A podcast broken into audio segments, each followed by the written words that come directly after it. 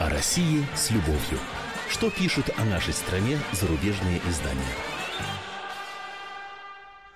Здравствуйте, в студии замредактора отдела международной политики комсомольской правды Андрей Баранов. И, как обычно, я знакомлю вас с обзором наиболее интересных публикаций в иностранных СМИ о нашей стране.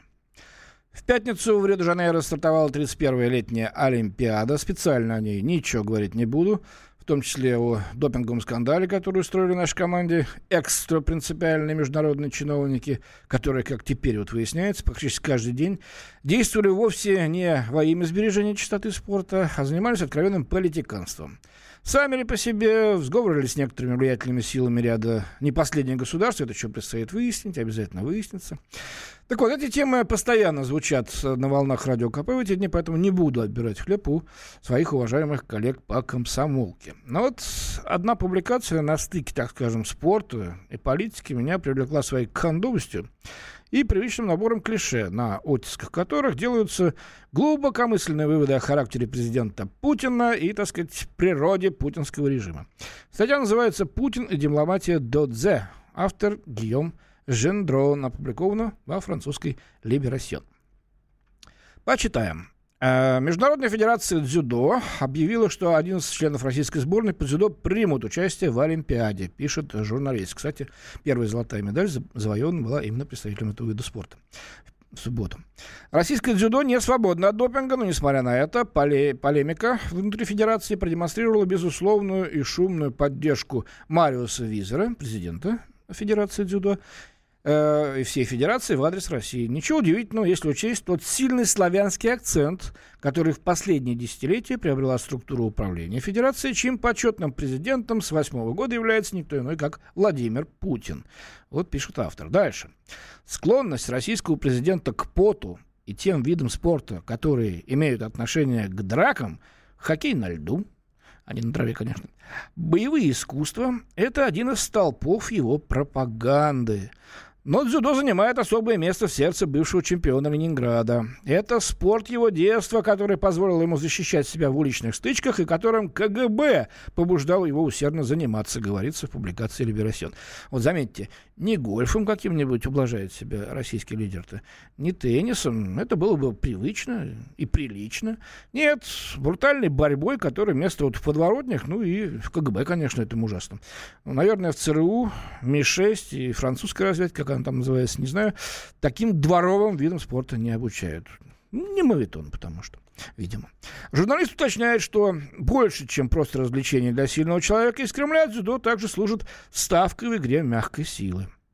Это боевое искусство – по-прежнему обладает определенный ауэр в постсоветском пространстве и в среде союзников от Кубы до Китая. А я-то думал, что и французы выступают вот на Олимпиаде в этом виде спорта, да и другие западники. Нет, от Кубы до Китая, оказывается. Ну, бог с ним.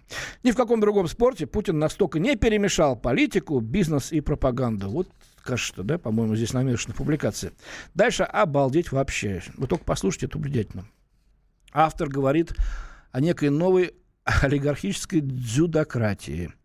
Истоки этой дзюдократии, как пишет Либерасьон, можно найти в родном городе Путина Санкт-Петербурге, а точнее в клубе Явара-Нева, которым занимался молодой Путин. Оттуда, из дзюдо, то бишь, вышли все нынешние кремлевские олигархи.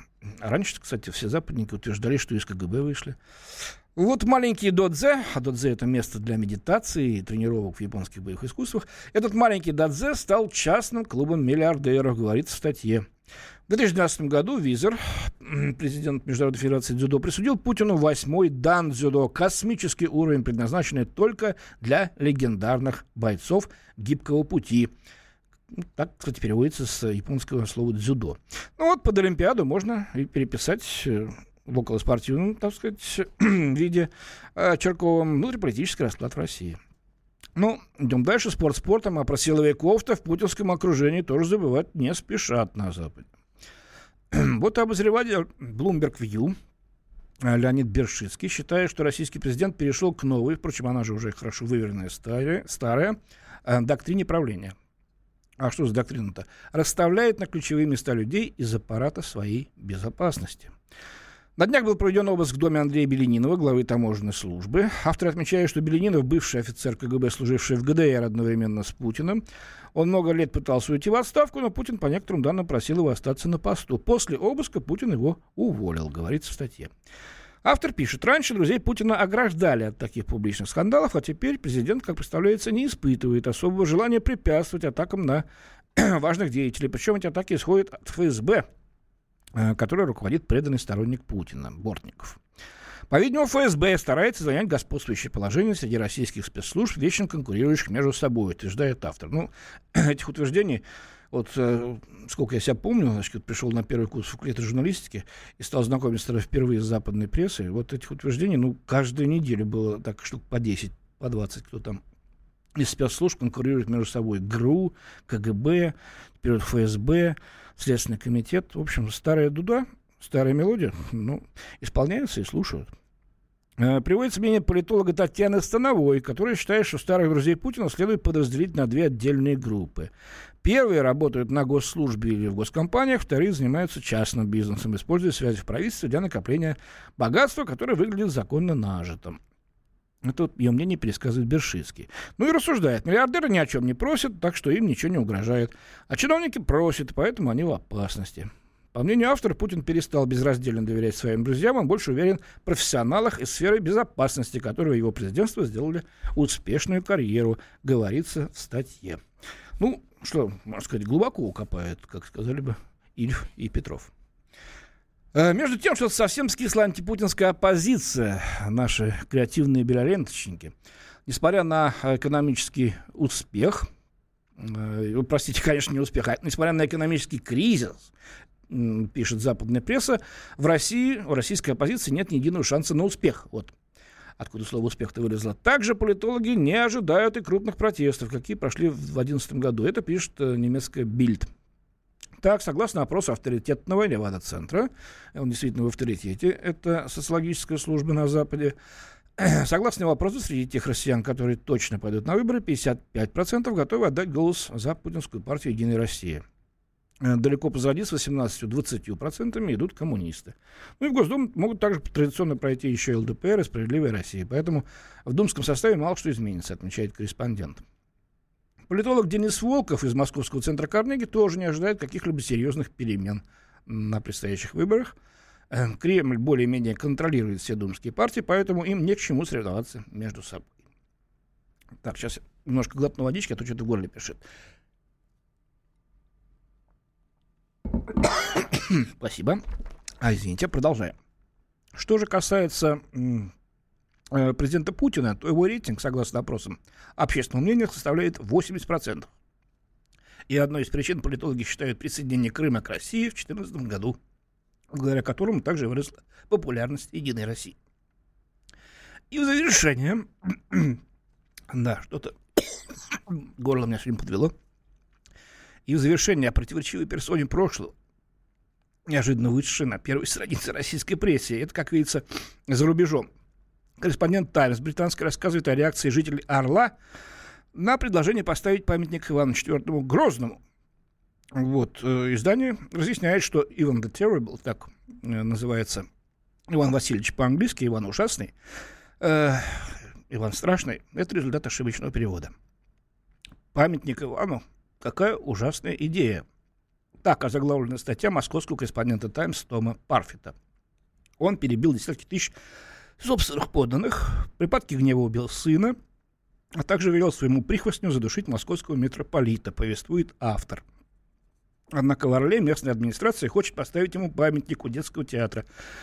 Э, жители разделились, многие возмущены. Э, инициатива поставить памятник исходит от Вадима Потомского, губернатора Орловской области. Он говорит, что поклонники Ивана Грозного называют его объединителем, который собрал русские земли, завоевав области, населенные татарами. Они также говорят, что его широко поддерживали российские бедняки, считавшие, что аристократия их угнетает. Э, редакционная статья называется «Иван все-таки не такой уж плохой». И говорится, Иван IV, первый царь всей Руси в истории больше известный как Иван Грозный, традиционно характеризуется негативно – но, по мнению газеты, одна из причин — это прозвище Иван the Terrible, основанное на ошибочном переводе русского слова «грозный». Грозный означает вселяющий благоговейный страх или наводящий страх. Точнее, было бы назвать его по-английски formidable, то есть вызывающий опасения, огромный. Стоит ли ставить Ивану Грозному памятник? Э, жители Орла э, возражают, что он был страшный человек. Но газета замечает, что у него были и заслуги. Он объединил и расширил Россию, знал последних монгольских захватчиков, стимулировал торговлю с Европой, поощрял компетентных чиновников. Издание заключает, не будет э, поощрением возрожденного русского национализма мнения, что человек, который начал длительное и пока не завершенное преобразование своей страны в современное национальное государство, заслуживает признания в некой форме. В других, кстати, вот изданиях и публикациях на эту тему говорится, что ни в одной цивилизованной стране нет памятника э, ужасным диктаторам и авторитарным правителям. Ну, вот мне бы хотелось спросить того же, например, э, журналиста британской газеты, а памятник кому стоит в центре Лондона, у парламента?